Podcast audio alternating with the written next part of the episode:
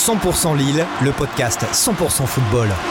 Tout le monde est heureux, c'est des moments, c'est des moments magiques. Hein. C'est des exceptionnels Même lui ne revient pas Avec la Voix du Nord, 20 minutes et Weo. Salut à toutes et à tous et bienvenue dans ce nouveau numéro de la saison de 100% Lille, le podcast entièrement consacré à l'actualité du LOSC. Vous nous écoutez sur lavoie-du-nord.fr, sur 20minutes.fr et vous nous regardez aussi sur Weo car ce podcast est diffusé à la télé. Pour ce 17e numéro de la saison, on reçoit Yann Dupois, chef du service des sports de la Voix du Nord. Salut Yann. Salut François, salut tout le monde. Sébastien Noué, grand expert de foot à la Voix du Nord. Salut Seb. Salut François, salut tout le monde. Ils sont en direct de Marseille, on peut même les appeler les Bad Boys de Marseille. Olivier Fosseuse, Stéphane Carpentier qui était au match hier euh, du LOSC euh, sur la pelouse du stade Vélodrome. Bon, bonjour messieurs. Bonjour à toutes et à tous, bonjour. Et enfin, Christophe Kuchli, expert du tableau noir à la Voix du Nord, est avec nous. Salut Christophe. Salut François, et donc à la présentation, François Launay, journaliste à 20 minutes. Et merci à tous d'être là pour parler des thèmes qui nous intéressent euh, cette semaine. On reviendra largement sur le match nul décroché par le LOSC dimanche soir à Marseille. On fera ensuite un gros point mercato avec notamment l'arrivée imminente d'Atem Ben Arfa. On se demandera notamment si c'est un bon choix pour le LOSC. Et enfin, on reviendra rapidement sur l'histoire compliquée entre Moucron et le club nordiste qui fait sortir les Belges de leur gond. Vous êtes bien installés chez vous, en voiture ou au bureau. Alors c'est parti pour 100% Lille. 100% Lille, 100% football. À 10 contre 11 pendant plus d'une heure, Lille a décroché un match nul, un but partout dimanche soir sur la pelouse de Marseille. Hyper solide derrière, les nordistes qui avaient ouvert le score de la 15e minute ont réussi à éviter la défaite grâce à une solidarité de tous les instants. Mais on peut se demander s'il n'y a pas quand même quelques regrets à l'issue de ce match. Yann, qu'est-ce que tu en penses? Alors 1-1, on rappelle le contexte. Euh, le LOSC ouvre le score grâce à Botman à la 15e minute. Mais à la 30e, Benjamin André reçoit deux jaunes coup sur coup. Il est donc expulsé. Lille à 10 contre 11 résiste pendant une heure. Under égalise à la 75e.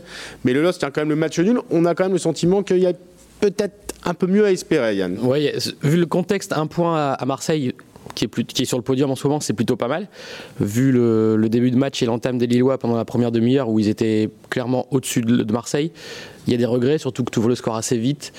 Euh, tu sens que c'est un match dans lequel tu es bien installé. Marseille fait pas vraiment impression euh, en début de match. Ouais moi, je, dès, dès, hier soir, je me suis dit c'est dommage de ne pas avoir fait mieux. C'est dommage qu'André ait eu cette petite période, euh, ces deux minutes qui lui ont coûté euh, l'expulsion, parce qu'à 11 contre 11, je pense qu'il y avait vraiment la place de faire quelque chose. Olivier, euh, tu as écrit aujourd'hui dans La Voix du Nord qu'il y avait eu deux matchs, un avant, un après l'expulsion. Peux-tu un peu nous expliquer? On a deux visages du LOSC complètement différents du coup.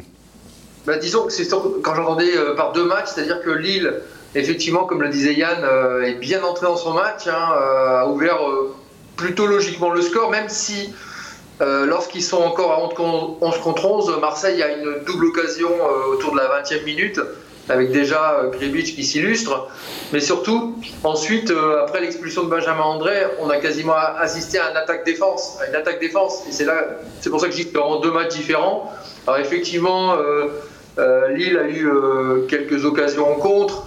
Mais il faut bien admettre que ça, c'est, c'est de tous les côtés, notamment avec la, la précision des, des, centres de Dimitri Payet et de, de Under, hein, qui sont vraiment deux, deux, excellents joueurs, et sans, euh, sans une triple parade euh, dans le temps additionnel de Kribic, et voire même un peu de réussite, hein, parce Mhm. qu'il euh, y a l'image de Chelik qui dégage sur Fanté et elle passe juste à côté du poteau.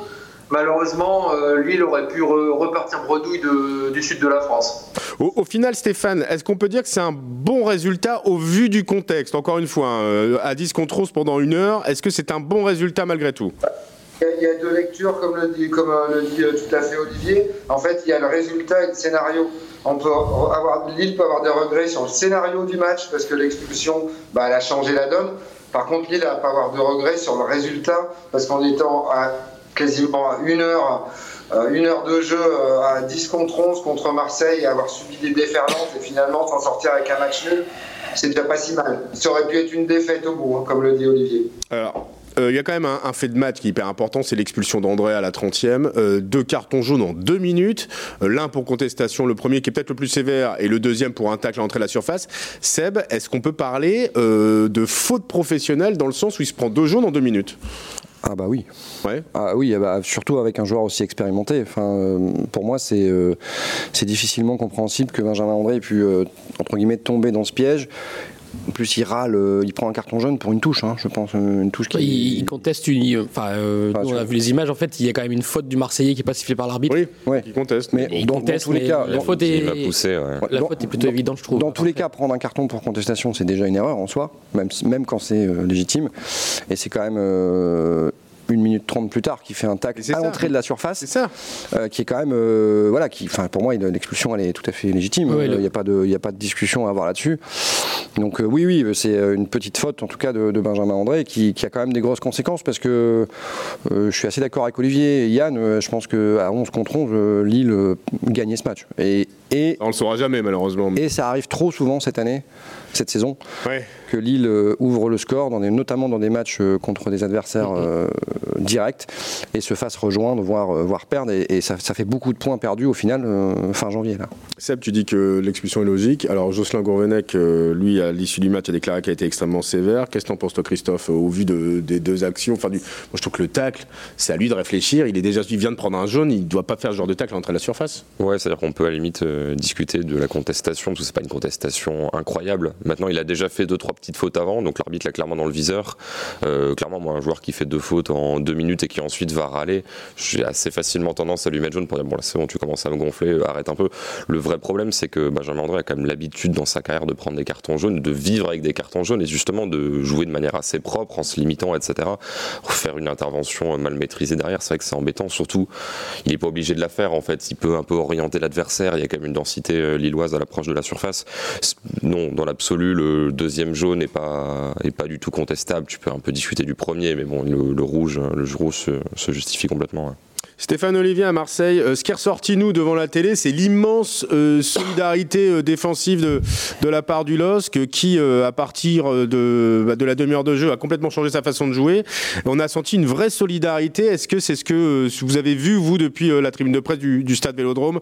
Même sentiment Oui, complètement. euh, avec euh, comment euh, un, un Sven Botman stratosphérique. hein. Ouais.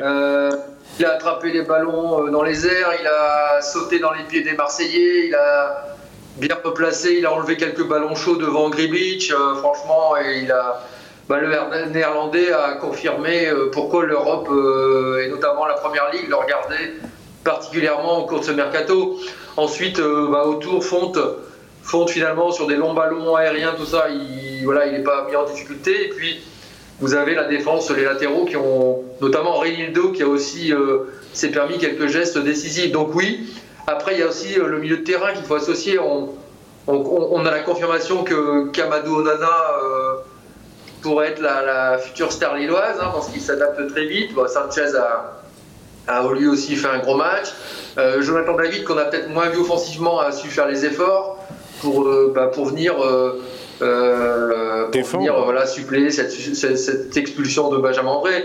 Effectivement, on a l'impression qu'ils ont tous pris 10-15% de Benjamin André Ouais. pour essayer de ne pas rentrer bredouille de, de Marseille. Seb, tu voulais rajouter quelque chose? Oui, oui, euh, je sais qu'Olivier y, y pensera aussi, mais euh, puisqu'on a souvent dit du mal de lui ici, il y a aussi un immense match de Gorbic. Oui. Immense C'est- match. C'est bien de le dire parce qu'en effet, on n'a pas été On a, on, a, on a souvent, et moi le premier, pas été très gentil avec lui, mais hier, il est. euh, il est quasi parfait, quoi. Je veux dire, euh, certes, son jeu au pied reste toujours euh, moyen, mais il fait des arrêts euh, déterminants et difficiles. Ouais. Et, euh, voilà, et donc euh, le, il, a, il a une bonne partie du, du point ramené par le LOSC hier. hein. Il, vient, Yann. il vient d'enchaîner ses deux meilleurs matchs Ouais. euh, en 2022 avec le derby en coupe où il a été très bon et hier aussi à Marseille c'est vrai qu'il a, été- il a fait le boulot vraiment sans lui je pense que c'était fini pour le LOSC donc ouais c'est c'est à signaler effectivement et Stéphane avait fait un article très intéressant euh, avant le match en, en expliquant qu'il jouait pas mal de son avenir en ce moment parce que l'option d'achat est Ouais. pour l'instant le- pour l'instant la tendance c'est pas de le conserver maintenant s'il continue à faire des matchs comme ça euh, Ils vont finir par se poser la question. et ouais. Christophe, tu es d'accord Euh, Par rapport au, au niveau défensif, tu as trouvé un LOSC semblable à la saison dernière? Ouais, voire meilleur parce que Lille a rarement joué euh, bloc bas vraiment pendant d'aussi longue période la saison dernière. Ça, ça a stoppé les offensives beaucoup plus haut. Après, c'est sûr qu'à 10, euh, c'est plus difficile. Moi, ce qui m'a intéressé, même si on sait qu'il a ce profil-là, c'est que Botman soit aussi bon dans la gestion de surface, que c'est un joueur qui est formé à l'Ajax. Et l'Ajax, normalement, tu défends à 60 mètres de ton but, tu dois vraiment gérer des grosses zones, avoir de la vitesse, etc. Et là, c'est devant, devant le but où il fait jouer sa taille, il fait jouer sa science vraiment parce qu'il faut pas faire de faute, etc. Et ça, c'est vraiment le genre de choses qui va intéresser une équipe comme Newcastle qui a quand même l'habitude d'être souvent acculé sur son but, d'avoir un mec qui renvoie euh, tous les ballons. C'est sûr que eux, ça les intéresse. Alors que bon, City qui défend à 70 mètres de son but, ça c'est un petit peu, un petit moins intéressant. Et pareil, Renildo qu'on s'est courtisé par l'Atlético Madrid, l'Atlético qui aussi a l'habitude en Coupe d'Europe de défendre près de son but. Un Renildo à chaque fois qu'il doit faire des interventions devant sa surface, il les fait bien. Donc c'est vrai que ça va pas faire baisser leur cote sur le marché des transferts vu le profil des courtisans. Tant mieux pour lui à condition qu'il reste jusqu'à la fin de la saison. On parlera du mercato dans la deuxième partie de l'émission. Mais on va revenir évidemment sur, sur ce match avec notamment Stéphane. Euh, il y a eu un gros match, en tout cas une grosse première période de Renato Sanchez. Mais il y a une polémique qui est en train de monter puisqu'à sa sortie du terrain, euh, quand il a été remplacé, il a fait apparemment un doigt d'honneur aux supporters marseillais. Alors qu'est-ce que tu peux nous dire là-dessus Vous, qu'est-ce que vous avez vu? Enfin, a priori, euh, c'est un peu la, la, polémique euh, du, bah, de la soirée. Ben, euh, moi, pour être honnête, hein, je ne l'ai pas vu faire le doigt d'honneur. D'ailleurs, je pense à Olivier, on n'est pas beaucoup à l'avoir vu. Je pense sur le coup, peut-être les téléspectateurs sur Prime Video. Mais en fait, il a fait un doigt d'honneur au moment de, juste avant d'aller s'asseoir sur le banc. Et euh, évidemment, pour ce geste-là, Renato Sanchez va, risque de risque d'avoir une, une, sanction, deux ou trois matchs de suspension. C'est ce qui c'est ce qui ce qui pend au nez en, tout cas de l'international portugais euh, après ce geste à sa décharge. Après il y a un contexte hein, qui va être jaugé aussi. C'est vrai que il y avait des insultes qui dégringolaient à ce moment-là derrière le derrière le de touche. C'est pas des insultes qui venaient du public. Est-ce qu'il y a eu des insultes racistes ou non? Après peut-être qu'il y aura des enregistrements qui feront et qui prouveront que Renato, s'il est sorti de Ségon, c'est qu'il avait, euh, il avait des raisons valables. Mais en tout cas, il a, en tout cas sur le papier, risque, l'international portugais risque gros quand même. Ce qui serait dommage, surtout après l'expulsion d'André, euh, qui lui, à mon avis, va, va prendre au moins bah, sur un match, peut-être deux, on verra. Mais c'est vrai que c'est pas le moment de, de, de, se dépeupler au, milieu de terrain. Alors, on est tous d'accord pour dire finalement, au vu du contexte, ce point est, est un bon point de prix. C'est le huitième match d'affilée en Ligue 1 pour le LOS qui n'a plus perdu euh, depuis la fin octobre une défaite sur la pelouse du, du Paris Saint-Germain. Euh, donc c'est pas mal, mais au classement, bah, ils ne sont que dixièmes avec 29 points. Et le match en retard à disputer mercredi au Stade Pierre-Mauroy face à Lorient bah, prend une importance tout à fait, euh, je vais pas dire considérable, mais pas loin. Il va falloir vite raccrocher au wagon, euh, Yann. C'est peut-être ça la plus mauvaise nouvelle hier. Parce qu'en fait, euh, en prenant un point à Marseille, on peut tous se dire, surtout le contexte, c'est super, un point, un nul, voilà. Sauf que ça les laisse évidemment un peu loin du top 5. Enfin, ils ont 4 points de retard, je crois, sur le top 5. Avec le match en retard qu'ils sont contraints de gagner maintenant. Ouais. S'ils ne gagnent pas contre Lorient, ben, je pense que les, les, les espoirs de top 5 seront, seront pas envolés. Ça, si tu gagnes contre Lorient, tu reviens à 5 points. C'est euh, ça. Si tu gagnes contre Lorient, tu te remets dans la course. De Marseille. Mais, mais le, pro, le, petit souci, c'est toujours pareil. Hein. S'il avait pris les 3 points hier, plus ceux de Lorient, ben, tu étais euh, quasiment collé au podium. C'est toujours le petit truc un peu gênant. Maintenant, euh, depuis le début de saison, il loupe pas mal d'occasions comme ça de tournant, ouais. coller, ouais. Et là, c'est la semaine qui arrive est un tournant. Lorient mercredi, mal classé, faut vraiment gagner. Euh, et Brest samedi, euh, pas mal classé, 13e, un peu, un peu en dedans après une bonne Un peu série. moins bien, ouais.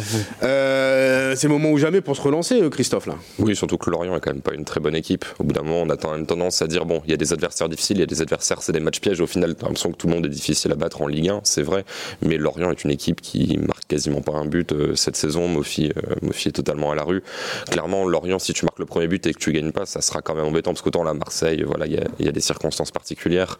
Là, c'est vraiment voilà, au-delà des tournants, etc. Juste t'es une meilleure équipe, tu dois gagner ces matchs-là. Bon, de toute façon, ce, ce sont deux matchs dont on reparlera évidemment dans cette semaine très importante pour le LOSC. Mais il faut prendre ces six points pour euh, se relancer dans la course à l'Europe. Lorient, mercredi, 19h au stade Pierre-Mauroy. Brest, samedi, en Bretagne, à 17h. Deux matchs évidemment sur lesquels on reviendra longuement dans le prochain numéro de 100% Lille. En attendant, on passe tout de suite au deuxième thème de cette émission. 100% Lille, 100% football. Son arrivée annoncée, on fait déjà saliver plus d'un du côté du LOSC. À 34 ans, Atem Ben Arfa devrait normalement poser ses valises dans les prochains jours dans le Nord. Alors on peut se poser la question, messieurs, pour quelqu'un qui n'a plus joué depuis le mois d'avril en Ligue 1, euh, est-ce un vrai coup médiatique?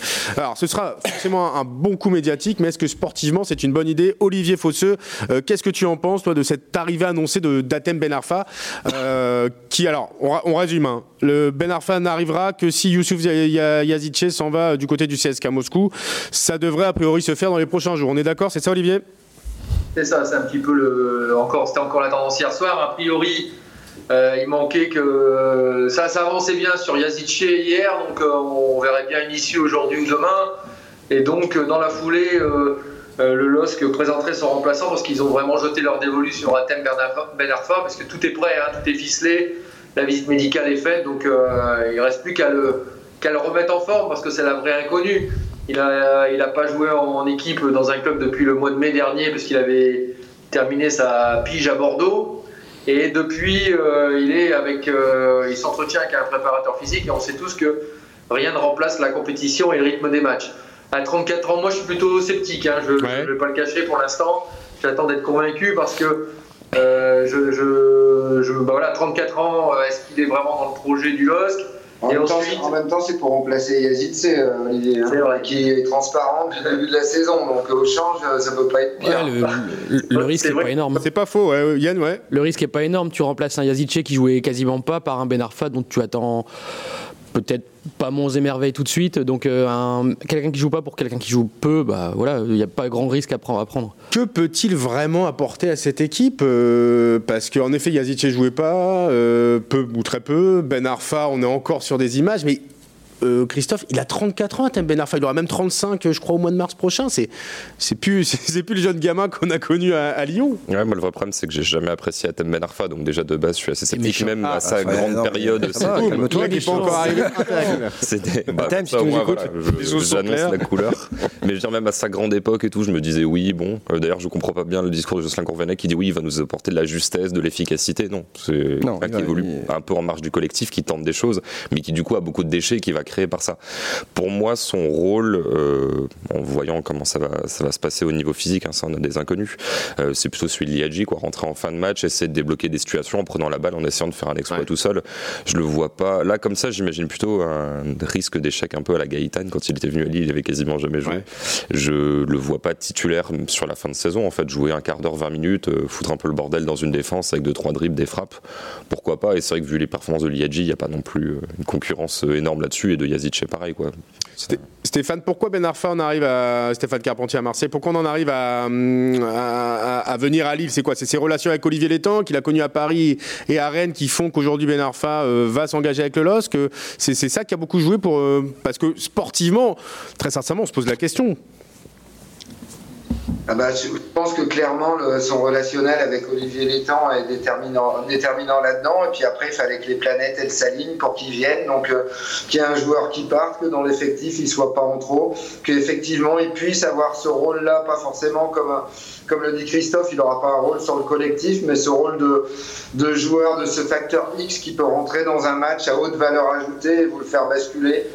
Après, bah, on y croit, on n'y croit pas, mais c'est un fait. Euh, c'est la possibilité pour Lille d'avoir un joueur qui peut faire basculer euh, un match de stature internationale. On pense notamment à ce fameux match contre Chelsea en, Ligue des Champions, où si ça fait un 0-0 serré avec, euh, avec un Lille qui s'accroche et puis qui fait rentrer un Ben Arfa à un quart d'heure de la fin et qui va dribbler trois mecs et marquer. Voilà. bah, S'il a, a, retrouvé ses jambes, hein, ça c'est la grosse inconnue quand même. Oui, oui, tout à fait. Mais bon, je pense que sur le papier, il ne prend pas un gros risque à, à finalement ajouter un joueur comme ça dans son effectif. Seb, t'es d'accord? Sébastien Noé? Euh, bah, Je suis d'autant plus euh, d'accord qu'il ne faut pas oublier la dimension financière en fait. Alors je ne connais pas le, salaire d'Atem Benarfa et j'imagine bien qu'il ne vient pas pour rien, mais qu'il n'est pas non plus à des hauteurs qu'il a connues dans sa carrière. Et euh, Lille est dans une situation financière où quand ils font partir un joueur comme Yazice en prêt, avec une option d'achat certes, ils viennent déjà... de 12 millions d'euros. Voilà, ils n'ont pas forcément, en plus en hiver, les moyens de recruter un remplaçant mmh. en payant un transfert ou même en payant un prêt. Mmh. Mm. Donc euh, c'est une opportunité de marché, on appelle ça. Et euh, donc euh, bon, effectivement, je suis, je suis assez d'accord avec tout le monde. Je ne je, pas, je, je m'attends pas à des, à des, miracles. Si ça arrive, je m'attends mieux. ça fera parler du LOSC, ça fera parler un peu d'Atem Ben Arfa, parce qu'il y aura forcément une. Il a, il a, quand même encore une aura médiatique malgré, malgré tout ce qu'on peut dire. donc ça va apporter un peu les projecteurs. J'ose espérer aussi qu'il va apporter un peu d'expérience à un groupe qui est jeune, mais bon, ça reste un, joueur, un profil particulier, donc euh, ça j'attends de voir. Euh, Yann, par rapport à ça, alors on rappelle hein, quand même, ce serait son septième club de Ligue 1 après Lyon, Marseille, Nice, Paris, Rennes et Bordeaux, dans une carrière marquée par des hauts et des bas avec un jeu mais aussi un caractère imprévisible. Et on se rappelle que sa dernière expérience à Bordeaux n'est pas vraiment restée dans les mémoires. Qu'est-ce que tu veux rajouter sur Au- Au-delà de l'arrivée de Ben Arfa au LOSC, je trouve que le mercato du LOSC euh, tel qu'il est pensé est plutôt rassurant, que ce soit pour les supporters ou même pour les suiveurs, parce que Iconé est parti, il a été remplacé par Zegrova, qui est quand même un achat à 7 millions d'euros, c'est pas, c'est pas, rien. ouais. Euh, Yazid Shepard, le remplaçant, est tout de suite trouvé. Franchement, je trouve que le mercato est plutôt bien géré. Alors, tu fais bien d'en parler. On verra hein, si Ben Arfa s'engage avec Lille cette semaine. A priori, c'est ce qui devrait, ce qui se passer. Ce qui est sûr, et tu viens, très bonne transition d'ailleurs, Yann, merci beaucoup. Tu viens d'en parler. Euh, Lille a donc remplacé Jonathan Iconé par un jeune de 22 ans, l'international kosovar Edon Zegrova, qui a quitté le club suisse du FC pour s'engager avec les Dogs en signant un contrat de 4 ans. Olivier, que penser de ce joueur qui apparemment était ciblé par le LOS depuis un moment, même si sous l'ère Lopez, ils avaient estimé qu'il avait peut-être pas le niveau. Qu'est-ce que tu penses de ce Zegrova Qu'as-tu entendu à son sujet Alors pour l'instant, c'est plus sur. euh, c'est plus forcément, on entend beaucoup de choses positives, et puis c'est plutôt sur la base d'images, euh, euh, vu avec ce qu'il a fait en sélection avec Bâle, puisqu'on n'a pas encore eu l'occasion de le voir à l'entraînement. Pour l'instant, hein, il faut savoir qu'il ne pourra pas jouer euh, non plus mercredi, hein, puisque le match, euh, c'est un match remis, le match Oui. contre Lorient, donc Il n'était pas qualifié, déjà. enfin il n'était pas arrivé déjà, donc, euh, donc il ne sera pas sur la feuille de match, c'est bien de le dire. un match était programmé avant son arrivée. Donc si on le voit quelques minutes, ça sera à Brest. Alors ben, on a le profil d'un d'un dribbleur hein, plutôt assez rapide, et, hum, qui a l'air d'avoir une bonne patte gauche, notamment une qualité de, de centre enroulé pour, pour euh, faire bouger un bloc défensif. Donc euh, euh, ça, ça, pourrait vraiment être un atout supplémentaire pour le LOSC et, surtout aussi en vue de la saison prochaine parce que est aussi sur une. Bah voilà, il va y avoir une rotation d'effectifs cet été. hein. Je pense qu'il va y avoir encore quelques départs. On pense notamment à Jonathan Bamba. Donc il faut déjà préparer l'avenir et notamment offensivement parlant. Euh, Christophe, toi qui connais les championnats les plus obscurs, euh, est-ce que tu connais ce joueur? Ouais, un petit peu. Alors, on en a aussi parlé des gens qui connaissent encore mieux que moi. Euh, apparemment, on est vraiment sur quelqu'un qui est habitué à jouer en faux pied, c'est-à-dire qui joue couloir droit sur son pied gauche, qui va revenir à l'intérieur, qui va beaucoup provoquer. Alors, ça se rapproche un petit peu plus de Arojo que de Iconé, qui avait aussi un profil de meneur, mais qui serait sans doute plus capable de faire des centres enroulés, d'être plus passeur que Arojo, qui avait tendance quand même assez facilement à revenir pour frapper. Mais euh, là, pour le coup, vraiment suivi d'assez longue date, de trois petits pépins physiques, mais euh, a priori, c'est le genre de joueur un peu comme Yazice, où ça se passe pas super bien, mais tu arrives quand même à mettre une option d'achat assez élevée, qui, je pense, même si ça se passait pas très bien à Lille, tu as un potentiel de revente et voilà, tu retomberais sur tes pattes. Donc, globalement, je pense que c'est plutôt un bon choix. Après, on verra sa capacité à hausser le niveau pour passer de la Suisse à la France, y a quand même un petit, un petit delta. On verra s'il débute à Brest, s'il fait ses premiers pas avec le LOSC samedi à Brest. En tout cas, joueur évidemment à suivre dans cette deuxième partie de saison. Euh, merci messieurs pour ce point mercato. On passe tout de suite et rapidement au troisième thème de cette émission. 100% Lille, 100% football. Euh, Moucron a le somme, hein, c'est ce qu'on dit désormais quand, quand on parle un peu de la Belgique. Le club de D2 belge, en proie de grosses difficultés financières, a réglé ses comptes avec le LOSC la semaine dernière. Dans un communiqué, le club frontalier, dont les joueurs se sont mis en grève pour ne pas avoir été payés euh, en décembre, euh, eh bien, euh, le club frontalier a mis publié en ligne un communiqué lapidaire et en estimant tout simplement que le responsable de la situation était le LOSC, ne niant aucunement, je cite, hein, les problèmes rencontrés par le club ces derniers mois pour honorer les salaires, la direction tient à préciser que cette situation délicate est uniquement due au fait de la décision unilatérale du LOSC de ne pas respecter ses engagements. Alors Olivier Fosseux, toi qui connais bien le dossier, est-ce qu'on sait pourquoi Moucron est aussi véhément? Ben alors, il faut ra- expliquer rapidement. hein. Donc, euh, Très rapidement, il nous reste trois les- minutes. euh, euh, les 2020, il y avait une convention qui avait été signée entre le LOSC et Pron. Euh, euh, en gros, contre un versement euh, de 4 millions d'euros de la part du LOSC, euh, euh, le Moucron accueillait joueurs, euh, des joueurs du Lillois et était un peu chargé de les, les faire jouer pour qu'ils prennent de la valeur. Et ensuite, voilà, tout le monde était une sorte de, de plan gagnant-gagnant, ce qui permettait à, à Moucron d'assurer aussi son budget de l'année. Sauf que l'imprévu est arrivé en, décembre 2020, c'est que euh, donc Gérard Lopez, qui, était euh, le président du LOSC, qui est en même temps euh, devenu l'actionnaire de Moucron, hein, bah, a été, viré du LOSC. Et la, première intervention d'Olivier Létang, hein, Sébastien peut en témoigner puisqu'il était là aussi, ça a été tout de suite de mettre les points sur les i sur le dossier Moucron, puisque c'était une convention, euh, elle prendrait fin au 30 juin, point final, c'était pas négociable. Sauf que, euh, sauf que comment, bah forcément Moucron pensait plus loin que ça pour boucler ses affaires. Et quand la nouvelle direction lilloise a fait le point, elle s'est aperçue que le, chèque de 4 millions correspondait pas tout à fait au service rendu. C'est-à-dire que c'était un peu plus surévalué, c'est ça? C'est ça. Ces derniers temps, il y a tendance à des surévaluations, euh, que ce soit dans les transferts ou, ou sur des services rendus, on va dire. Et eux, euh, Olivier Létang a évoqué la somme de 2,2 à 2,5 millions.